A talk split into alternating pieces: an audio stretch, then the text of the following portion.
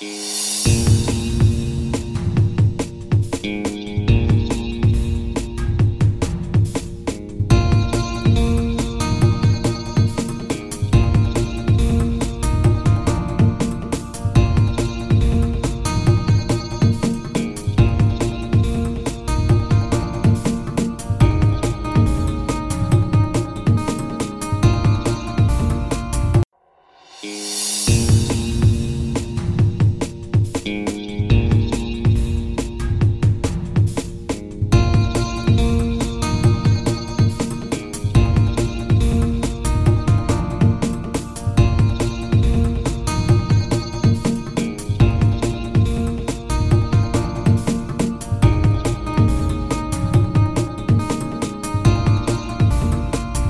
家好，这里是听音辨位，我是脸男。我是杨，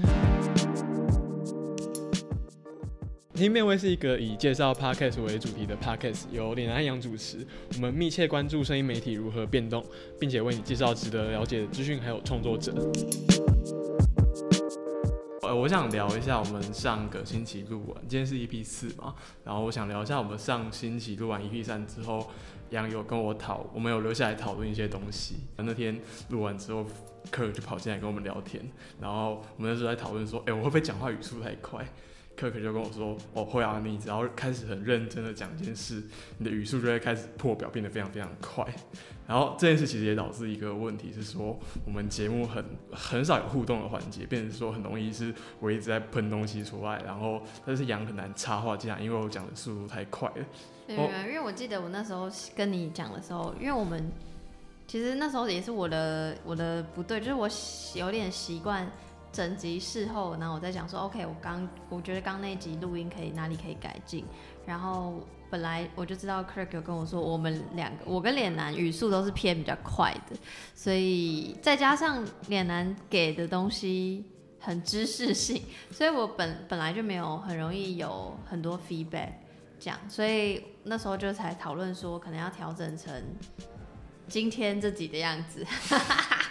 对，然后哎、我那时候印象很深刻，就是你你你永远的形容是说，你觉得我讲的东西很像一座城堡，就是它非常完整，然后非常 solid，但是就是很难去补别的东西进来。哦，原来我讲过这种话，我真的我真的忘了，我真的忘了。好，OK，然后呃，就是其实我为什么会想要调整，是因为我当然知道，就是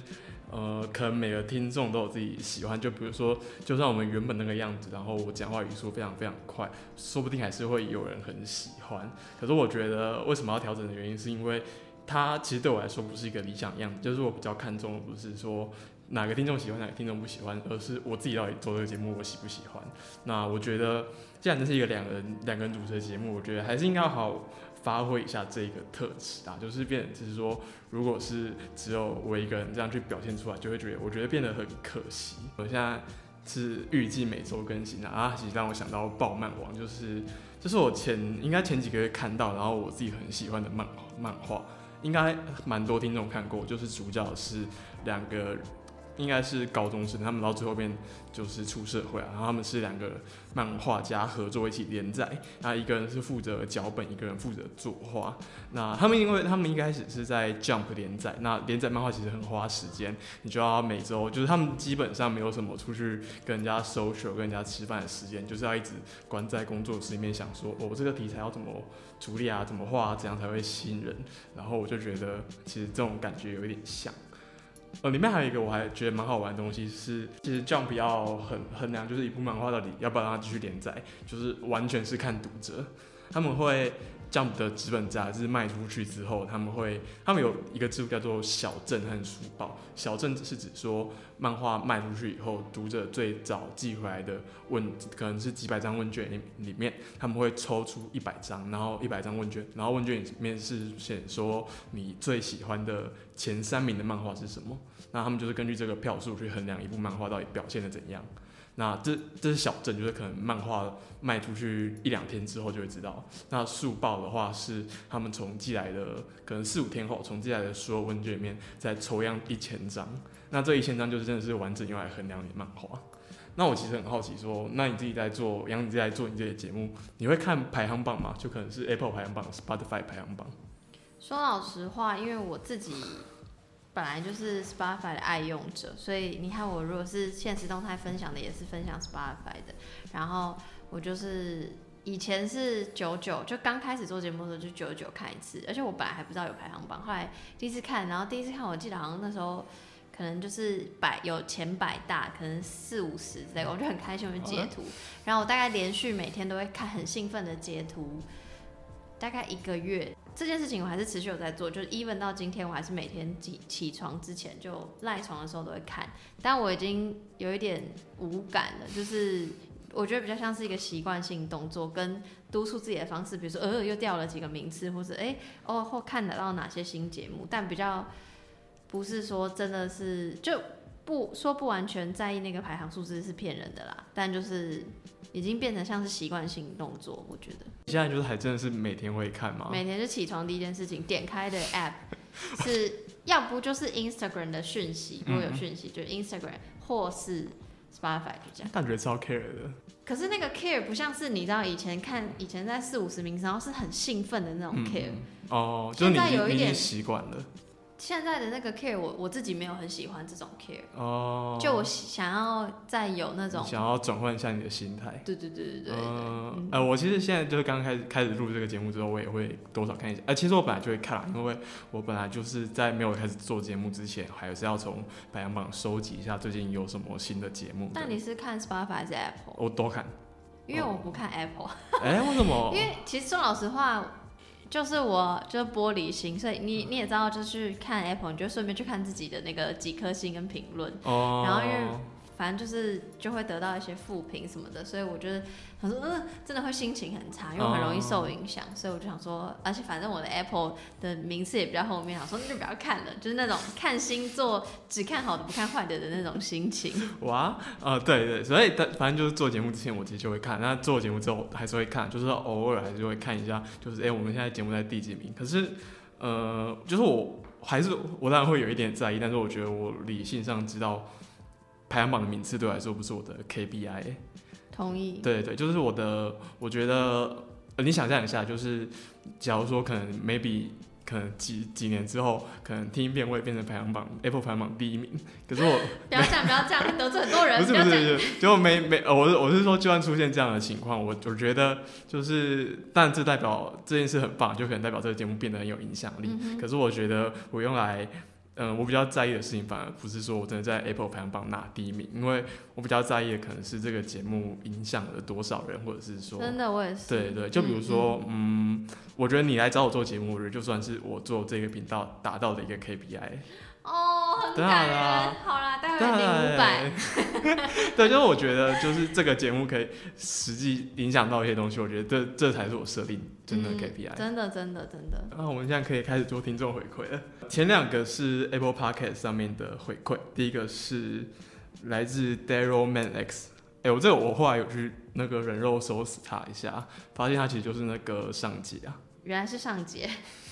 他写说脸蓝跟杨的粉丝来签到，他说抢到头香啦！本来就很喜欢杨的节目跟脸蓝的 IG 分享，看到终于实体化成节目，马上秒听秒分享。喜欢杨的想法，脸蓝的博学，言下之意就是我不博学。哇！然后他有给个夸号，他就说只有我觉得脸蓝一直给我一种类似尼尔的感觉吗？我跟你讲，因为你跟我讲说这原来是上节就哦就完全通了，因为上节。私下跟我说过，就他觉得你很像尼尔，但我觉得有，因为难怪哪里像，难怪我就我就会很喜欢你们，就是有脑袋哦。完了完了，好像又不小心会得罪很多人。哎，可是我我其实很喜欢尼尔，我超喜欢尼尔，就是我我是我其实我会知道尼尔节目是因为他在他的媒体上面写的专栏，因为他他也是仔仔，然后我也是仔，就肥仔互相喜欢。就你们会用自嘲是。宅的角度，但是你们其实讲的东西很深，我觉得。哦，就是我，我其实很喜欢那一种学有专精的仔仔。就那种会很可能你看一个漫画看一个动画，然后你非常认真的去分析它，我我超喜欢这一种人。好，你不能再称赞尼尔，不然很像在称赞自己 啊。没有，但我真的很喜欢尼尔。好，来念你念下一个。OK，下一个，下一个好像有点乱，不知道他为什么名字有点乱嘛。反正他标题是说可恶被抢走头像，五楼来祝贺两位的节奏很棒，我很喜欢 Mars。我这个就是五楼室友的 Mars，谢谢你 Mars。而下一个回馈很刺激耶，就是嗯、呃我们不是好像是 EP，应该是 EP 二吧，EP 二对 EP 二的时候，我们提到那个杨一他做的节目，就是我们那那集的专辑推荐环环节讲了那个故事 FM 的节目，就在讨论武汉人，然后那一集我们最后补充的就是我们觉得那个 Jasper 做的那一集节目，我们不是很喜欢。然后因为就是它里面放了《手牵手》这一首歌，那我们觉得身为一个中国人做这样的节目，但是却用。呃，就是中国对台湾做了这么多不好的事情，但是在中国做一个谈论疫情的节目，却是用台湾的歌，然后我觉得有点被吃豆腐的感觉。那后来就是前两天杨一就是跑来赖我，然后 你现在讲话小心，因为现在杨一都在听。对，然后我那时候，我那时候，我那时候就有点就是觉得啊，玩玩他是要来找我算账嘛的感觉，对，然后我就觉得有点惊慌，然后后来我就他直接跟我说，就是他是在 Matters 就是那个平台上面看到我写单集推荐的文章，然后想要认识一下。呃，那时候我就心里想说，哦，所以你还没有听过我批评你的节目吗？那我要跟你说吗？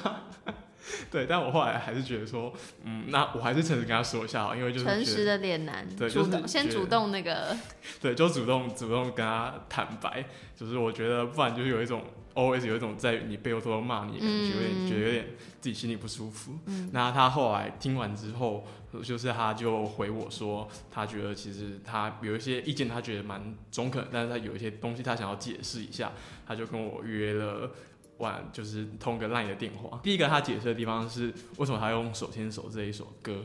呃，杨一是一九八九年生的，反正这个应该大大家都可以查到。那他年轻的时候，他大概比较年轻，二十十几二十岁的时候是大概二零零二年、零三年、零四年那一个，就是相对台湾和中国关系比较缓和的年代。那他是跟我说，在他比较年轻的时代，那一个年代的中国年轻人，其实对于台湾的流行音乐啊、流行文化，然后影剧都非有很多很多的接触，是对于台湾人相对很有好感的一代。所以对他来说，他他知道那这是台湾的歌，但是他觉得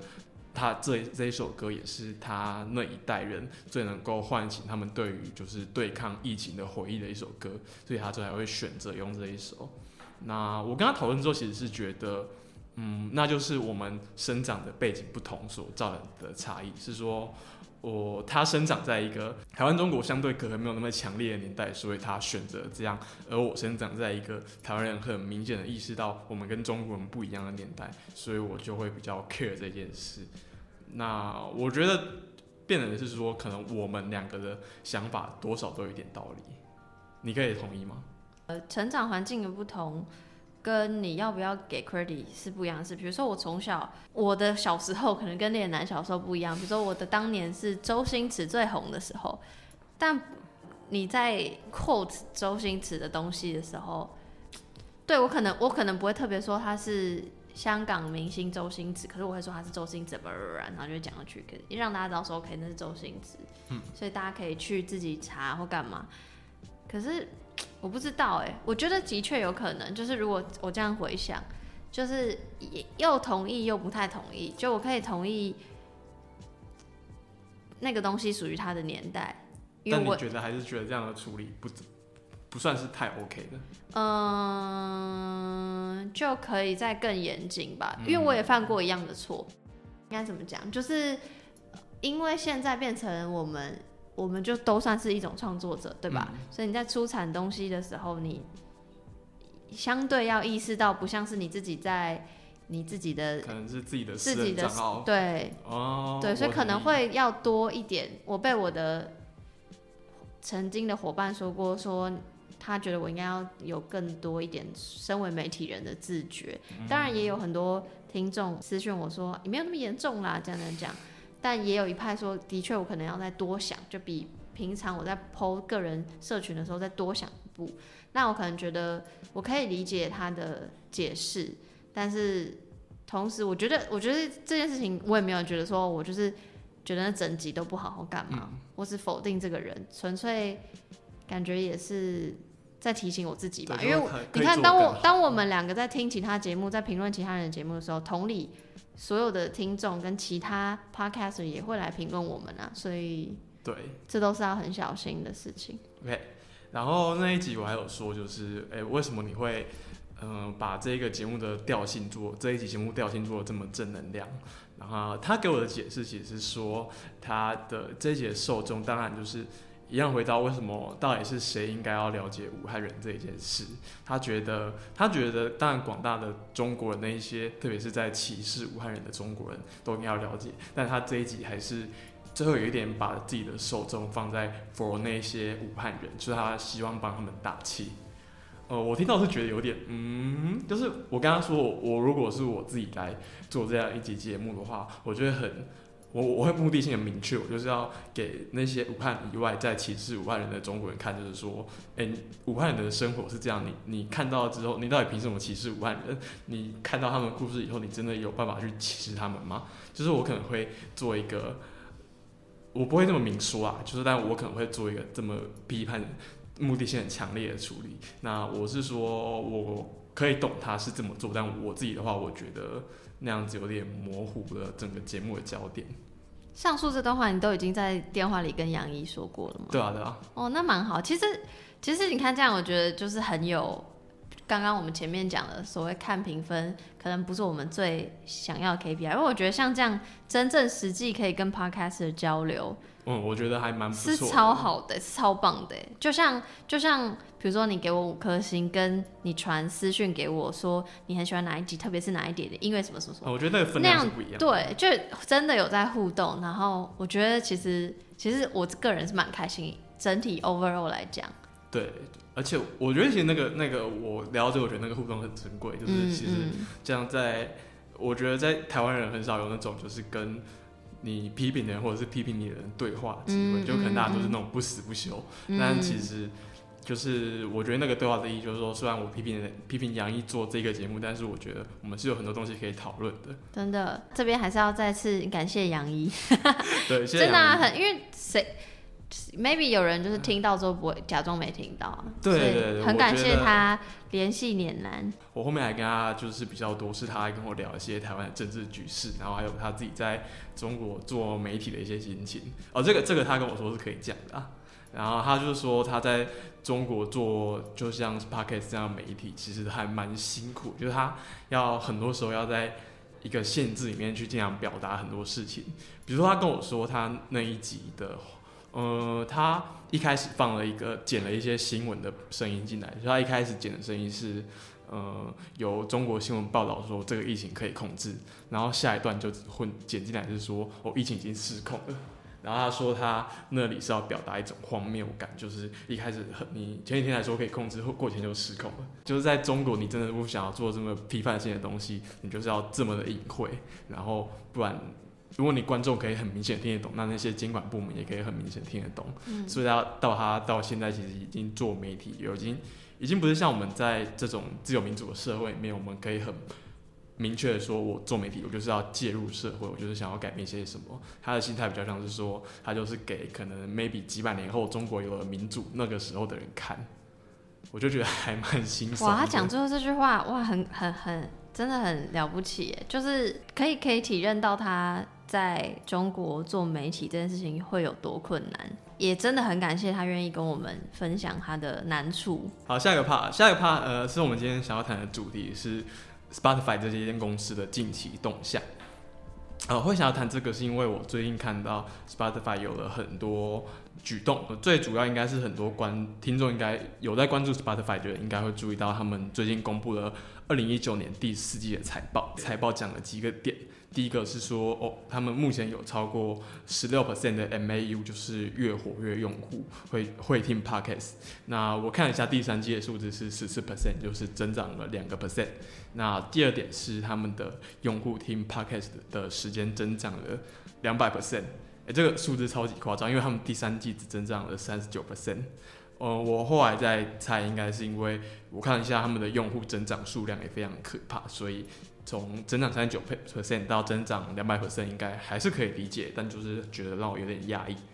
再的话是他们也在几个优先的市场推出了 You Daily Your Daily Podcast 这个功能，就很像是现在 Spotify 每日新发现，对对对对对，就是但只是他坐在 Podcast 上面，然后还有他们的原创节目啊。那他们这个结论是说，哎，我们从去年的数字看一看，发现去年从听 Podcast 到转换这一些听众转换成 MAU 的效果很棒。呃，这这句话意思就是说，很多听 Podcast 的用户，他们都会变成越活跃用户，就是在这个平台上面非常活跃、非常常用这个平台。那根据他们的经验，MAU 基本上有很高的几率会变成订户，就是他们付钱订 Spotify Premium 的人，所以他们觉得，哎，我们这一个发展 Podcast 的策略很效果很好。那二零二零年开始，我们会。继续实行这个策略，然后我们要开始大傻逼了。第二个新闻是 Spotify 收购了呃 Ranger 这一家公司。呃，这家公司在台湾其实没什么知道，因为我其实自己也是看看了这个新闻才知道，它是一个体育和流行文化的主题网站。那它的底下也有好几档蛮有名谈运动的 Podcast。这个公司的创办人叫做 Bill Simmons。他其实他自己本身就是在美国很有名的一位 podcaster，就是那种有名到可以应该在排行榜很前面，然后可以发大财那一种啊。Spotify 的首席执行官 Daniel Ek 他就在他们的电话会议上面，电话会议就是他他们财报公布之后就会跟嗯应该跟跟一些投资人对跟投资人会面。那他就说一句话是，With the Ranger, we are basically getting the new ESPN。呃，其实其实坦白说，我我就是我觉得 Daniel Ek 这句话其实还蛮蛮言过其实。嗯，会这样说是因为其实早在二零一五年，那个 Bill Simmons 就已经跟 ESPN 闹翻了。那他们闹翻其实原因就是因为 ESPN 一直限制 Simmons 要做什么节目，他还有他的推文内容。就比如说 Simmons 如果骂了某个人。ESPN 就会禁止他好几个星期不准用推特发这样文章，因为因为他们有签约啊。然后还有，我记得还有看到 Simmons 原本在奥巴马竞选的时候也要邀请他来，也是被 ESPN 禁止，所以他们其实闹得很不愉快。那呃总总而言之，就是 Spotify 收购 The Ranger 这个新闻还蛮蛮引起一些关注的，是因为。从这这一个收购开始，他们就可以在他们的 podcast 里面加入很多运动相关的内容。那很多人就觉得，就是 Spotify 想要越来越扩大它的内容。今天我主要想要谈一篇文章，这篇文章我觉得很酷，还蛮深的。它是一个美国作家叫做 Matt Storer 写的文章。这个作家他去年出了一本书，这本书叫做《歌利亚》，他他他英文。大标题叫做《格利亚》，就是那个大卫打倒巨人。那小副标题是“垄断力量与民主之间的百年战争”。他就是一个关注，他把这个作家很多的写作主题都是在关注在商业上的垄断这一件事。那他写了一篇文章叫做《Spotify 会毁的 Podcast》吗？哦，这篇文章我真的觉得超酷。文章有一个背景，他是说介绍了，首先介绍一下 Google 和 Facebook 这两间公司。那他们说。这两间公司他们的发展关键都是在于说，他们重分配了市场上的广告资金，就是他们为什么可以赚大钱，就是他们在做重分配这件事。呃，首先我们看一下 Google 和 Facebook 这两家公司，他们的收入非常惊人，就是 Google 的大概目前有八十 percent 的收入都是来自于广告收入，那 Facebook 更更夸张，它有九十八 percent 都是。那原因就是因为他们在发展的过程中，非非常非常。完整的就是，嗯，垄断了做广在他们的平台做广告这件事，应该说他们很成功的成为他们自己的领域的看门人，就是用使用者只有在透过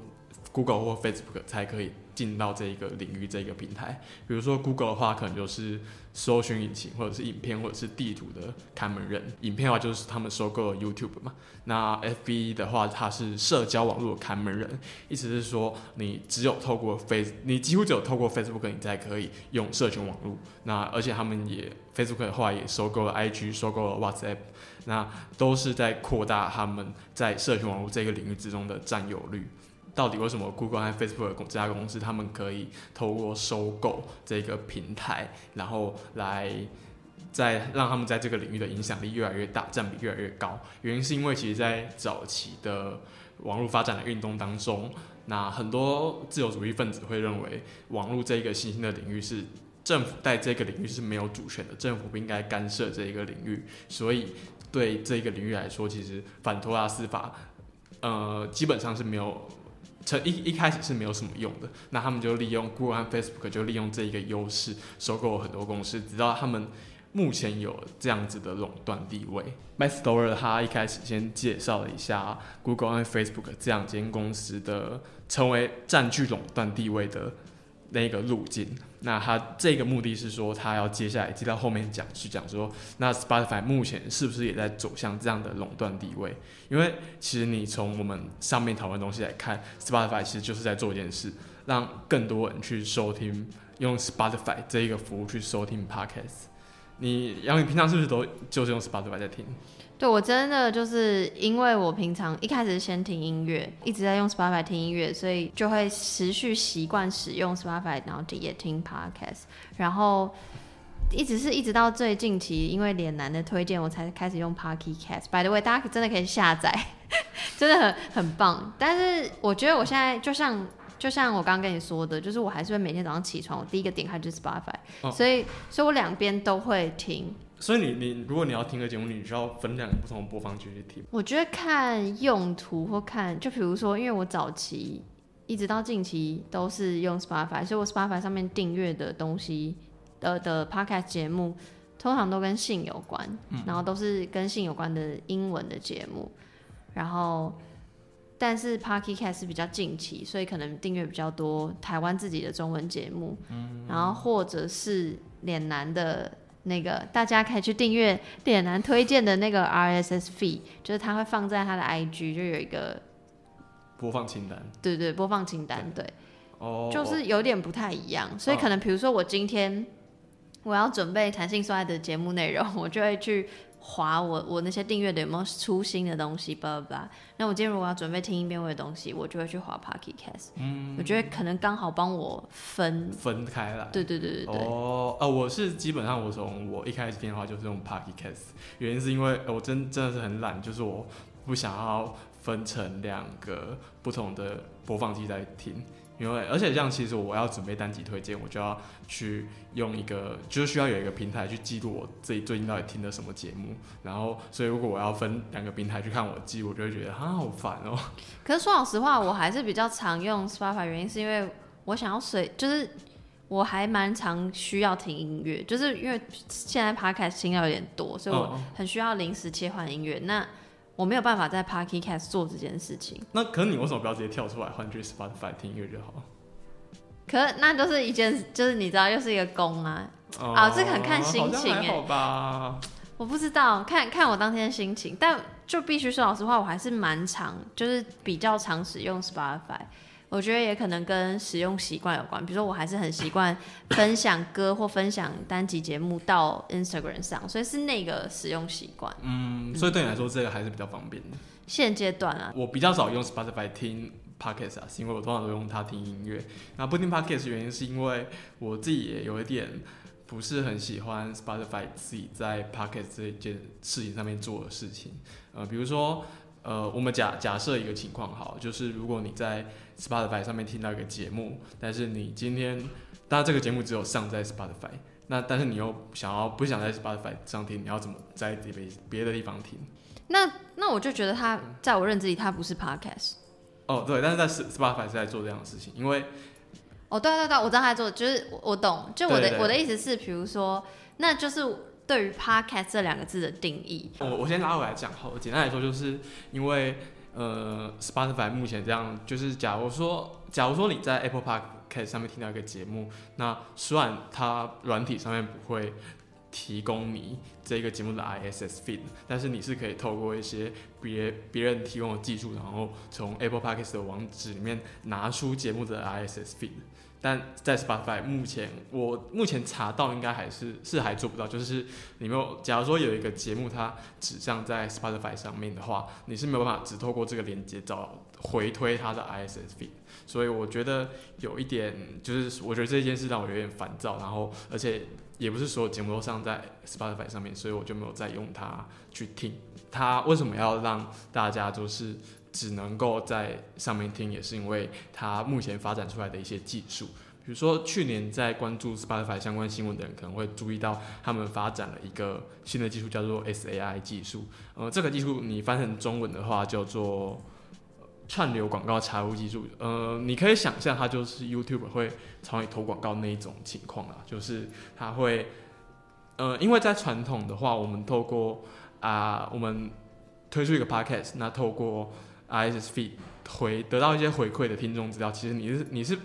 不可能知道听众的，比如说性别是什么、年龄是什么、用什么装置。那这一个东西，这件事情也导致了很多广告商他们会排斥说在 Podcast 上面投放广告，是因为他们很难知道预期的成效，或者是说知道他们面对的受众是哪一群人。那 Spotify 之所以要发展这一个 SI 技术，就是因为他想。他想要解决这个痛点。那当当我们有越来越多听众透过 Spotify 服务去下载 Podcast，而不是透过开放的 IS 技术来下载的话，那其实 Spotify 更能够去占据一个主导的地位。那个情况有点像，可能是说，就很像以后的 Spotify 就会变 YouTube 这样。你可能，嗯，可能 You Podcast 可以在 Podcaster 可以把自己节目上架在 Spotify 上面，然后他们就。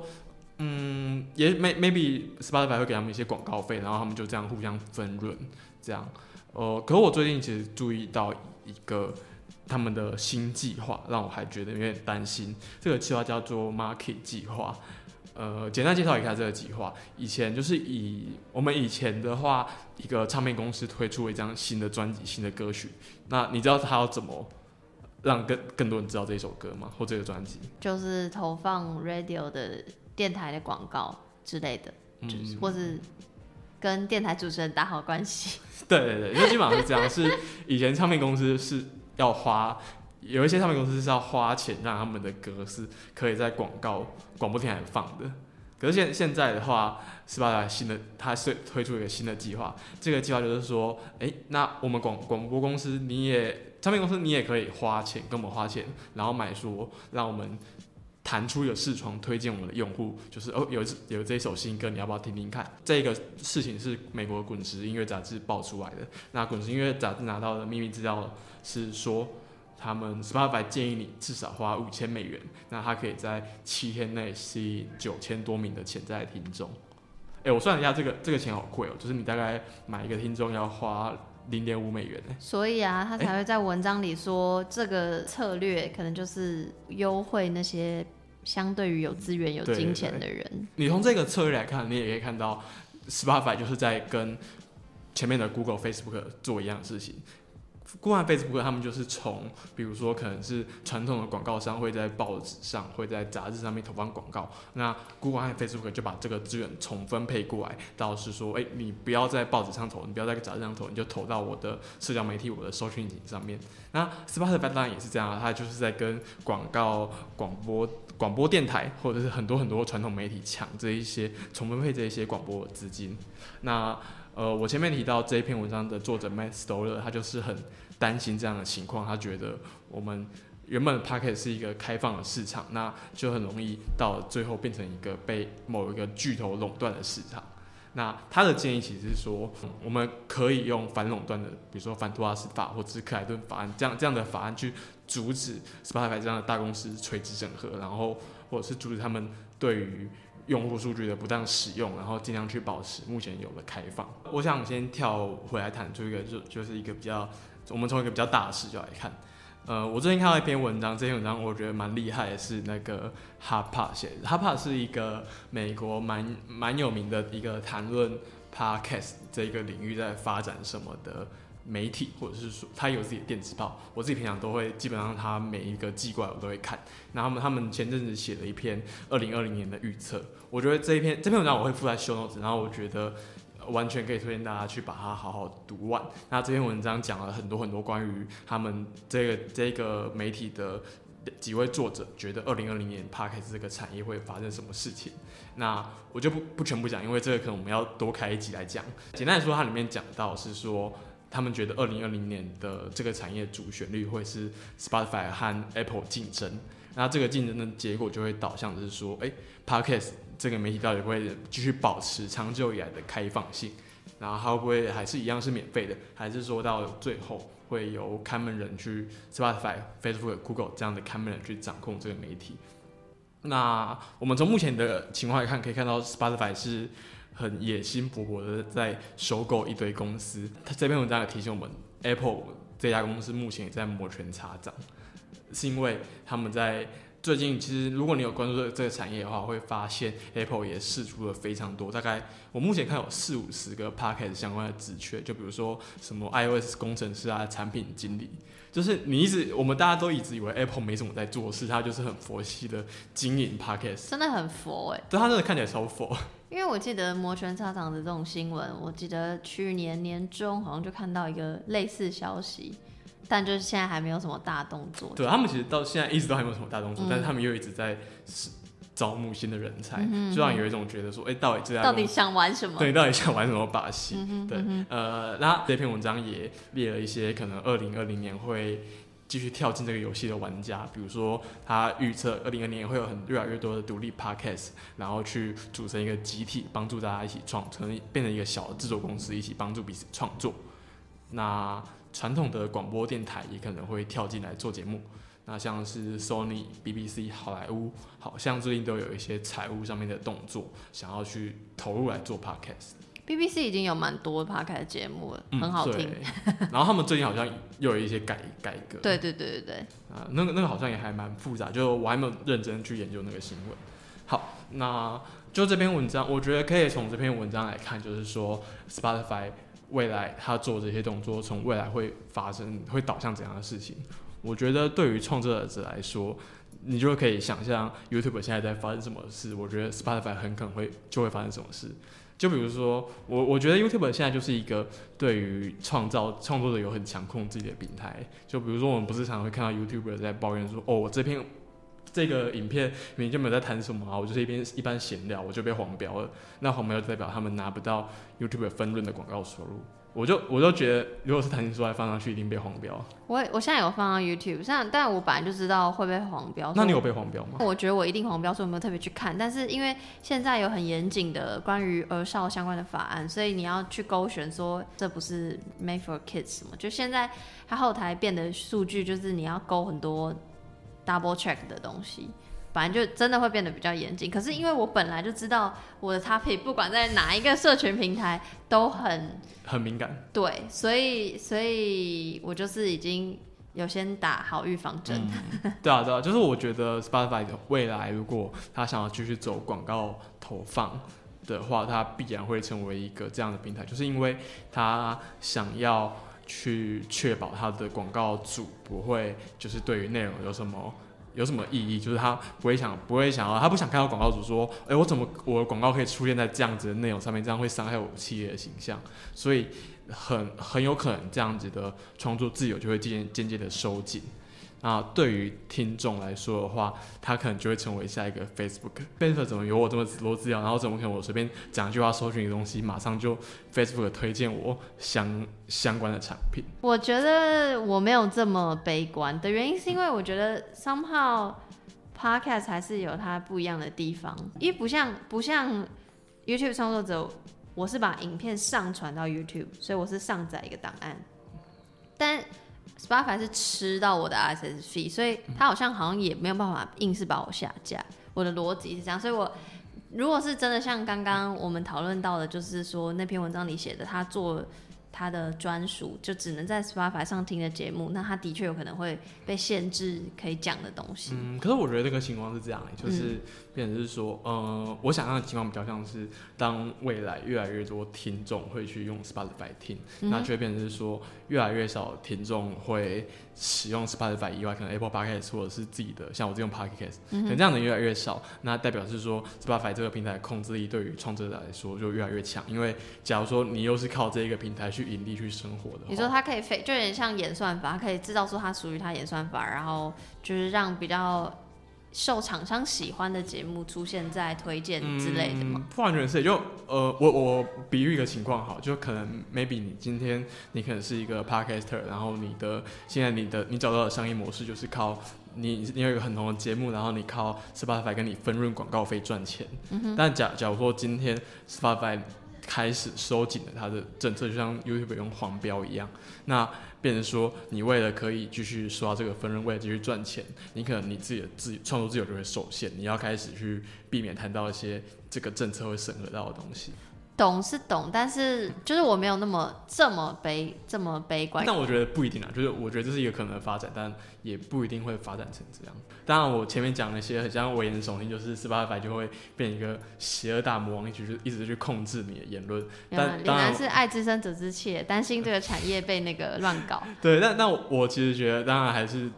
产业或创作者自己都有这样都有自己的能动性，可以去营运有不同的发展。我有点想要讲的是说。呃，我们前面提到那个 Matt Story，他讲希望那个美国人利用反并购法案去阻止 Spotify，那我其实有一点觉得可能是一个问题，但我不会想想要用这样的方式去处理，原因是因为我觉得就是 Spotify 真的不是一个邪恶的大魔王啊，就是他会做这样的东西，会发展出这样的盈利模式，都是基基于需求发展出来。就是创作者想要他想要可以赚钱啊啊，产业想要可以成长啊，那听众也很想要更好的推荐啊，就是像我都觉得很多 Apple Podcast 的或者 Spotify 排行榜，就是他们一直推不出我喜欢听的节目，就有很多我非常非常喜欢的节目，其实是在两百名外、三百名外的，然后我就觉得听众当然也会想要更好、更适合自己的推荐，所以我觉得这些都是需求产生的。那当然我们可以用。反并购法案去阻止，然后我，但我更觉得这是一个科技的时代，那科技问题就是靠科技解决。我最近看到几几蛮有趣的案例，是说有一个美国新创叫 Passite，这个这个新创它的技术有点复杂，呃，但我自己粗略的理解是，他想要用一个改良现在的 RSS 的技术，然后看可能在技技这个技术里面买一些追踪码吗？还是用什么伺服器？那简单来说，就是他想要让厂商可以更好的归因，就是那个消费者是透过你听了这一集买的节目，然后他想要知道有可以很好统计有多少人听了这一集，多少人被触及到。对，还有像是比如说我们可以用订阅制啊，用的或者是说会员专属内容啊，或者是说我们可以卖产品。所以我觉得，我觉得那个情况是我们可以有 Spotify 发展这样的技术，它可能会导向不一样的东西，但。我们还是可以尝试很多不一样的策略，那只是我们要知道这些策略到底最后都会导向什么。那我们直接进单集推荐的环节，今天要推荐的第一个是顶流加盖的 EP 十六《信中借问事之三》。我觉得这一集很有趣，是它这句有一个用台语夜配的环节。那他们他们想要用台语夜配，是因为最近有个节目就是《喂喂你还好不好》，他们的第一集放了博客来的导购链接，那这个导购链接被 Anchor 删除了账号。那顶楼加盖他们也是用 Anchor，所以他们就想说试试看用台语来讲夜配会不会被 Anchor 发现，所以我们等一下来试试看用台语吧。我我们还没有接到任何夜配，by the way。对，前几天讨论说我们要不要试试看，后后面介绍这一集的后半，我们用台语挑战，因为我台语不好，杨台语好像也没有很好吧。我台语很烂，看我台语有多烂，可以去我私人 IG 就知道我台语有多烂了。我我先来解释一下，Anchor 这个平台有一个规定，就是讲你袂使伫你的节目去推销白物件，啊，你若是用安尼做，伊就会下架你的节目。啊，我是想要讲这个这个节目是因为我最近做做爱订罗加盖这个节目，原因是因为我因为我我感觉 Danny 和 Arthur 的迄个节奏就。啊，对。你是不是自讨苦吃？对啊，啊你你哪会讲过意？因为我毋知自讨苦吃的代意是啥物。好，好你继续。啊，就亲像迄个查甫好好学生的迄个讲干话，咧学袂讲，毋过因讨论的物件做实在，所以我真真爱即个节目。啊你啊你讲爱即个节目？我就爱即个节目啊！我就伫 Instagram 甲大家。讲讲，讲我最爱即个节目，但是我台语就无认真，所以我莫讲遐济。啊，阮过去讲过过期，阮明仔载毋是，嗯嗯，毋是明仔载，后后日有一个 podcaster 诶，春卷安尼讲，就是做伙食物件抬杠。啊，阮会看着阿伯，啊我我就想要看着伊啊，毋过我更加想要看着 Danny。因为我刚刚 Danny 就口注意。OK，好，我们可以换回，不要讲台语了，哦好痛苦有哦，够有够难，抱歉，就困难是哦。我们没有像那个阿福跟 Danny 一样，就是他们还有先查那个台语的网站，因为我们是一个我只有偷偷查一点，但我真的哦，你还有查，因为就是脸男是随性，好像说好随性，我应该不会讲太多话，对所以真的很抱歉。我们身为台湾人，我很深感惭愧，我会加油。OK 好，我也我我也会努力。下一集要介绍的是帮你播起来的节目《转折点二》，意外成为经纪人。呃，我简单介绍一下转折点的计划。把你想要请素人来上节目，讲他们自己的故事。这一集的节目来宾，他当过吴卓源的经纪人，你知道吴卓源吗？废话，啊，真的吗？所以他很有名吗？废话，他是我的同 哦，可能我不知道，因为我同温层都听这种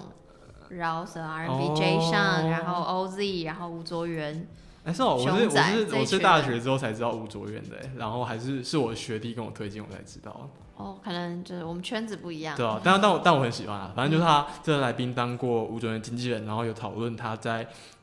当经纪人在演艺圈的一些经验，然后还有他关于忧郁症的想法，因为他其实也受到忧郁症的困扰，然后还有他转换之外职涯的一些原因。我很喜欢转折点这一集，他其实给我很深的印象是，他把自己身为主持人问的问题全部都剪掉，只留下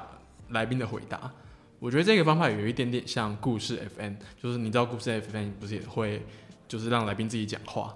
但我觉得转折点有一点点又不完全一样，是因为你还是可以听得出来是主持人有明确的一个问题出来，然后来宾才根据这个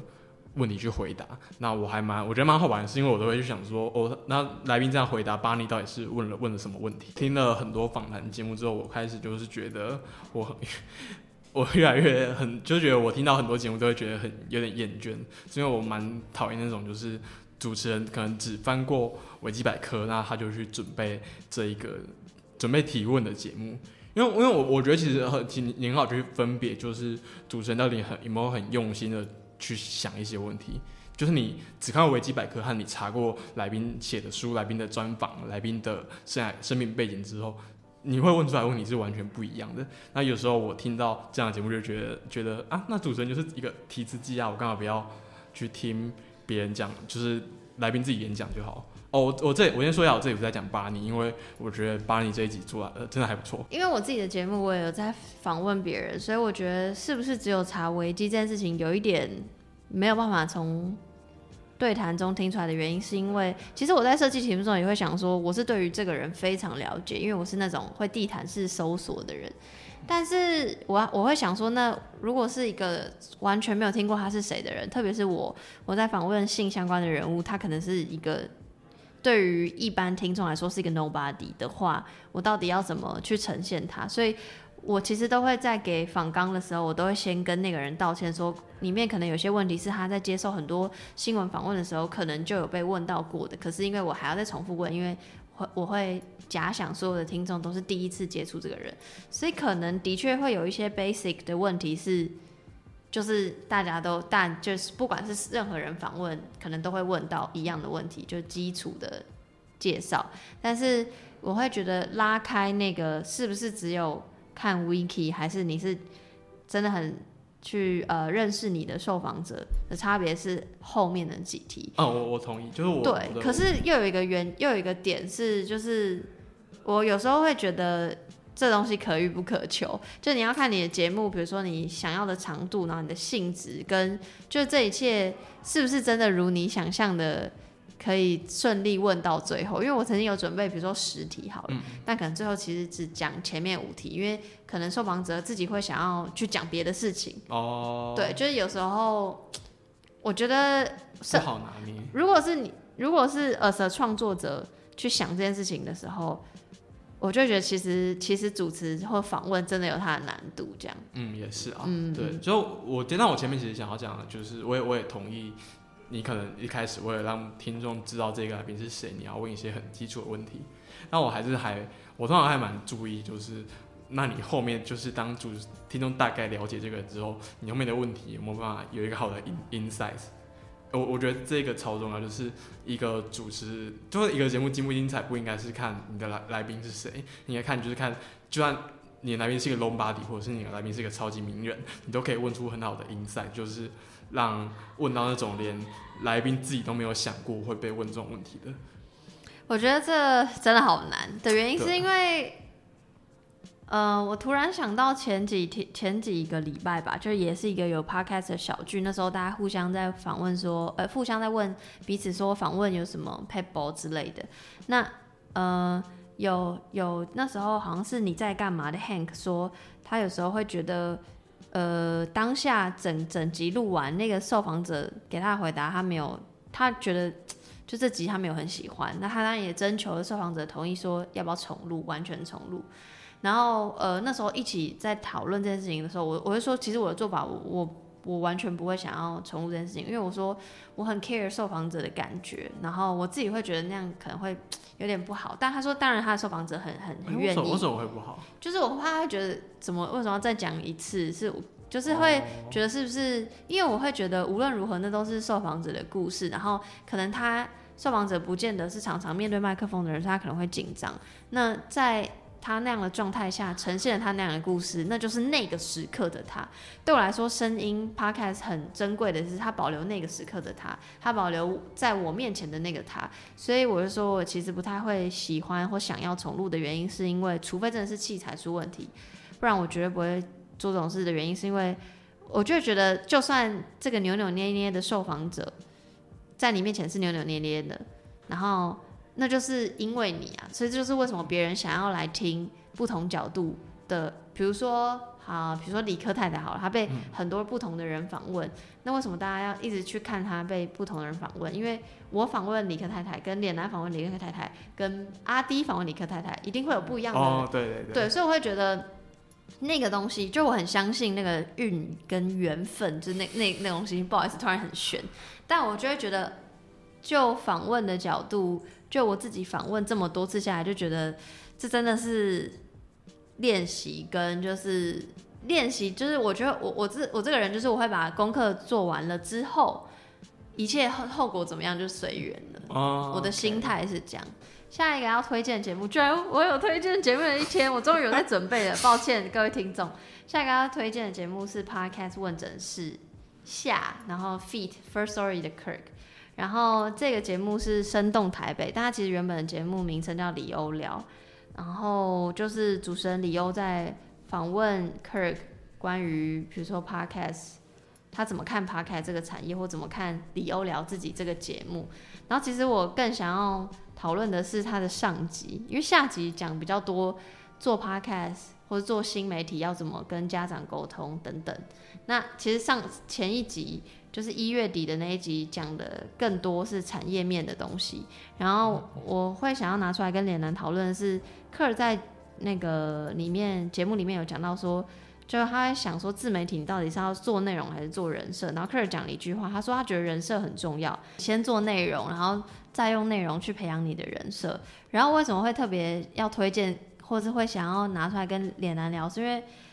就是我常常在讲说，哦，什么什么，我跟我在谈心说爱跟在听辩论的人设不一样，但其实我好像没有特别去设定我的人格是什么，我就是。做内容，比如说我在谈性，我就是在谈性，然后听一遍我就是在 focus 在各各自不同的主题，然后是因为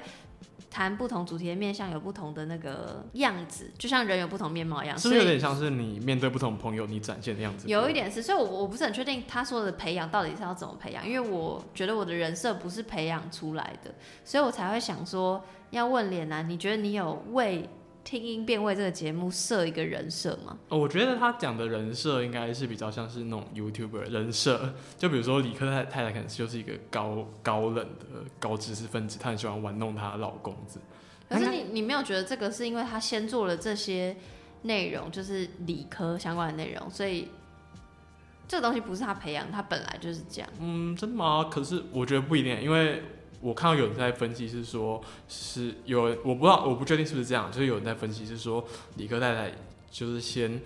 觉得这样子的人设是搭配这样的内容是会吸引人的，他才去发展这样的，然后让他也真的爆红了。嗯，我觉得客人应该是要讲这样的东西。嗯，那你自己呢？对于、嗯，不管是听一遍这个节目，或是 IG 有什么？呃我自己其实我我也是那种就是觉得内容为王，就是就那种觉得好的内容就可以吸引别人的人。那我其实有一点点 懒得去设定一个人设出来，就是我用在听变味的人，就是 IG 的人设或节目人设，其实都比较像是我本人的人设。就比如说我可能想要就是呈现出一种就是嗯有一种。很平静，就你看可能看到这个文字会觉得比较平静的，然后可以带你去比较深入的看一些东西的感觉。呃，我但我在 IG 的一些，我有一点点在参考那个加格林的社群观察，因为我觉得他的，我觉得他的线动做的很好，就是他他会很深入的去用线动这个美材去跟你分享很多东西，然后他他展现就有点像是他很乐于分享，然后很想了解听众的回馈，然后也会把这个回馈分享出去这种感觉，所以我还是有点在参考别人的。同意，懂懂你的意思。然后也推荐如果有在做社群的人去 follow 加个零。然后另外一件事情是，他也有 Kirk 也有在这个节目里提到，就是嗯，因为理由问他说，你觉得 Podcast 未来会走到走成什么样子？然后 Kirk 可能就说，哦，就是 Podcast 会越来越多人听啊，越来越进步，然后直到路边叔叔阿姨、早餐店阿姨都在听 Podcast 的时候，他觉得就是就像那一天，就像现在的 YouTube 这样。因为理由我就问他说，你觉得真的会有这一天吗？他说会，但是他他觉得问题是走到这一天是要多久这样，所以特别想要来问脸男观察 Podcast 这么久，你觉得走到这一天要多久？我觉得那种好很难讲哎，就是要看一个媒体怎么发展，要我觉得要要看就是有有多少人决定加入这个领域。比如说，嗯呃第一个先讲路边叔叔阿姨都在听这件事，哈，就是我觉得这件事情是很重要，因为现在 podcast 基本上还是比较多，不管在创作人或者是在听的人，都是一些比较呃有点有点青年到中壮年，对，然后可能是偏向呃学历也不会太差，然后会有一些关注社会议题之类的人，然后要怎么把这样的扩展出去，我觉得很重要。我现在我现在觉得最目前我觉得台湾最有潜力打出去的其实是那个阿善师，就像你讲的，因为阿善斯他的领域跟其他所谓这一群圈子的人比较常听的科技啊、语言，对对对，但如果觉得阿善师是一个如果他这个节目成功的话，就可以应该说触及更多不同圈子的人。嗯呃，应该是我觉得也不是这样说，应该是说如果要触及不同圈子的人，就需要这样子的内容。哇，就是谁因谁果的意思。刚刚那句话嗯、有有有点像，就就不会是说可能阿善师这个节目嘣一下爆红，然后就真的说有有可能啊。但我觉得比较，我目前比较倾向观点是说，可能要有越来越多的人做一个阿善呃阿哦，我先介绍一下阿善师哈。阿善师的见识实录是一个因为在讲犯犯罪，就是他会讲很多台湾现实的犯罪案件，然后做一些很深入的介绍的节目，是上上做的。我我其实还蛮喜欢听的欸。然后我觉得可能要有越来越多这样子，就是所有阶层、所有客群都可能会喜欢的节目，那这个领域才会变得越来越大。然后另一个的话也是要看那个有能够有多少 KOL 各个领域的 KOL 有条件来做。比如说去年那个国师啊，就是唐吉阳，他也说过要做 Podcast 啊，但他现在好像还没开，也还没开始做。但我觉得如果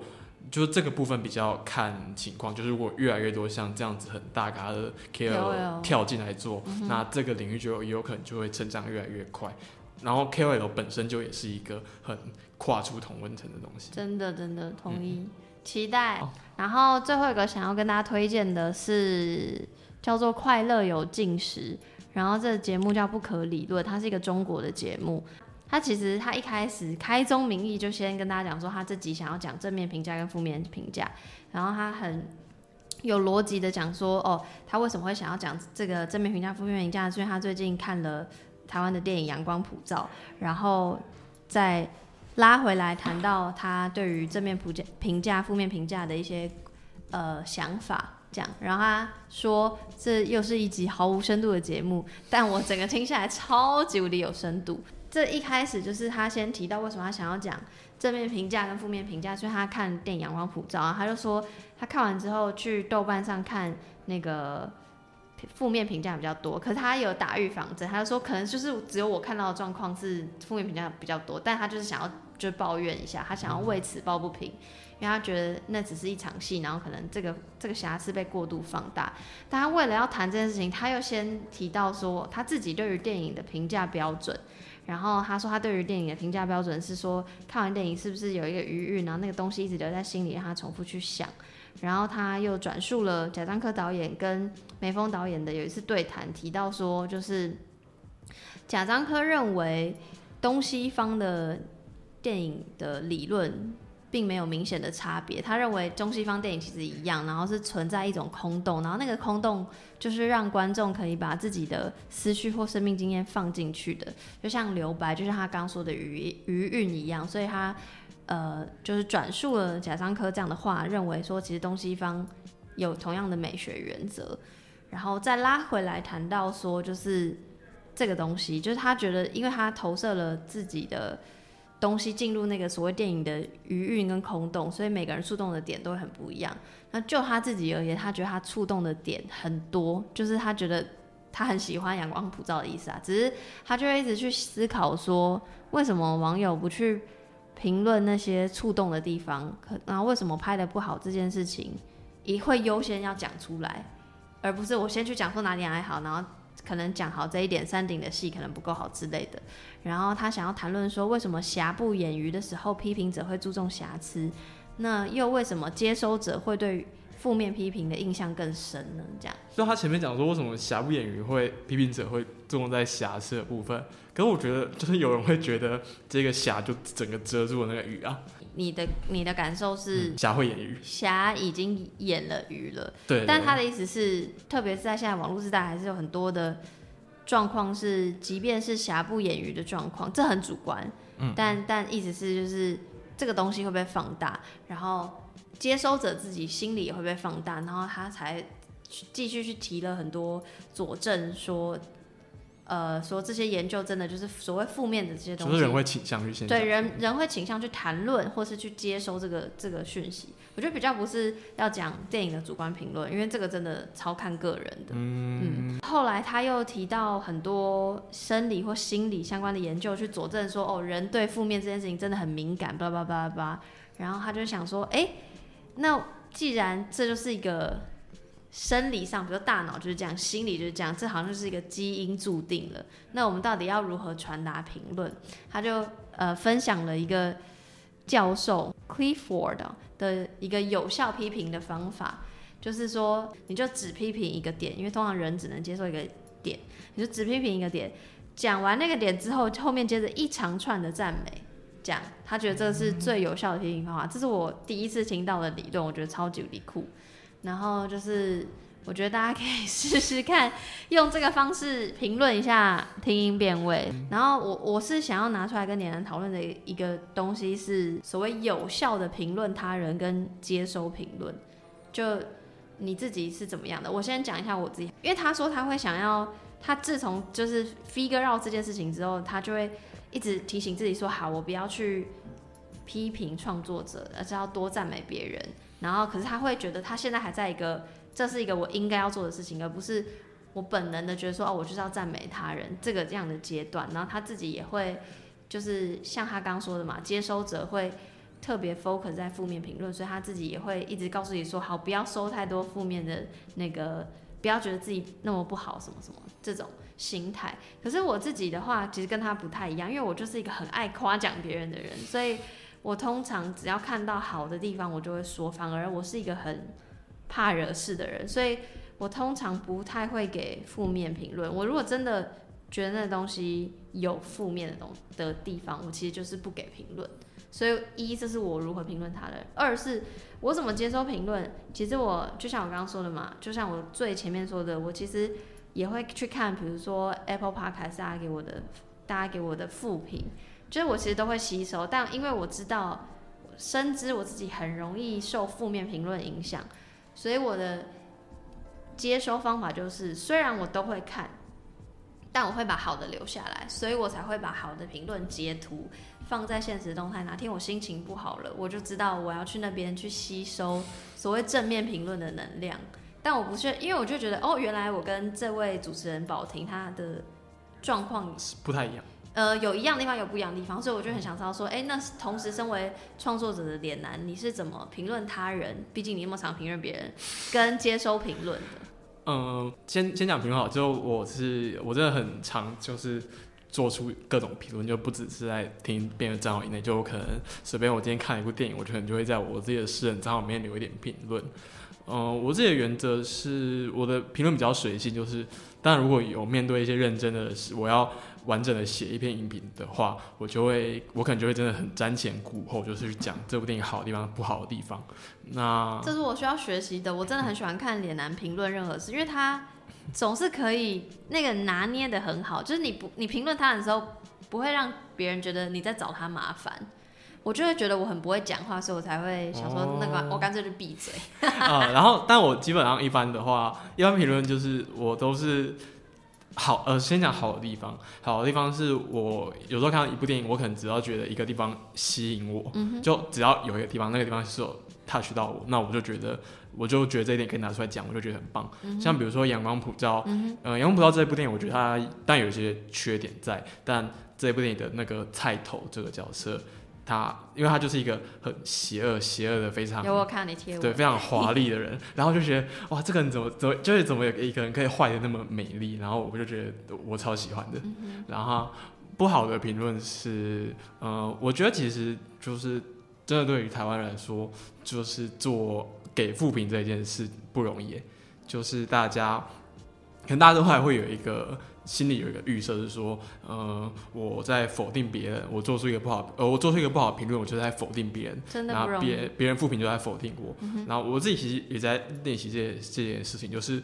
我在抱一个心一个心态是说，我可能我我觉得我可能不欣赏某一个作品，那我觉得我就是说出来，但我觉得我说出来是为了要帮助这个作品可以变得后续变得更好，嗯那就是那我在接受别人的评论也是这样，就是我也是有得到过一些负面的评论，那我觉得有有一些就是讲的。我同意这个评论，就是这这里我有做不好的地方，那我就是很我就是很认份，我就是诚实的接受，然后我能够改就尽量改。但有一些评论，我觉得是，嗯，may maybe 是比较，情绪性嘛？嗯，也不一定情绪性，可能是别人 care 的东西我不 care，、哦，对，这样子的东西，但在意的地方不太一样。对，可能就是。就是每个人都有不同的在意的点，那也许有时候别人就是在意某个点，然后你不在意，那我觉得这样的就是，他可能他是对的，也也许我我也也许我是对的，但我就是觉得我不在意，那我就不要在意。对，就是我我还是如果是遇到这样的评论，我就会继续做自己，然后那个评论我就当做我我听我看到了。这真的是大灾问呢，所以这这集我真的超级无敌喜欢，大家真的可以去听，因为我就会觉得反思了很多事情，就不管是身为听众也好，身为创作者也好，就是不一定是要 podcast，就任何东西，现在人就都有自媒体，都会有发出评论，那你可能认为的一句话，可能就会影响另外一个人。那同理，我也会被别人影响，所以就那个东西很难拿捏。对，就是要注意到自己是有这个影响。对，可是就像你刚刚讲的，就是台湾的环境可能会做出所谓有建设性的负面评论，是一件相对困难的事情。对，就是是我觉得这件事很需要练习。真的，好吧，希望大家可以给我们有建设性的正负面评论都 OK，好不好 对，好。好，那今天节目就超到这边，一样就是如果有任何问题，或是想要想要赞美我们，想要给一点指教的，一样都可以写信，或者是私讯脸男的 IG 或 Twitter。OK，那我们的联络资讯都放在节目的 show notes。今天节目就到这边，拜拜。拜拜。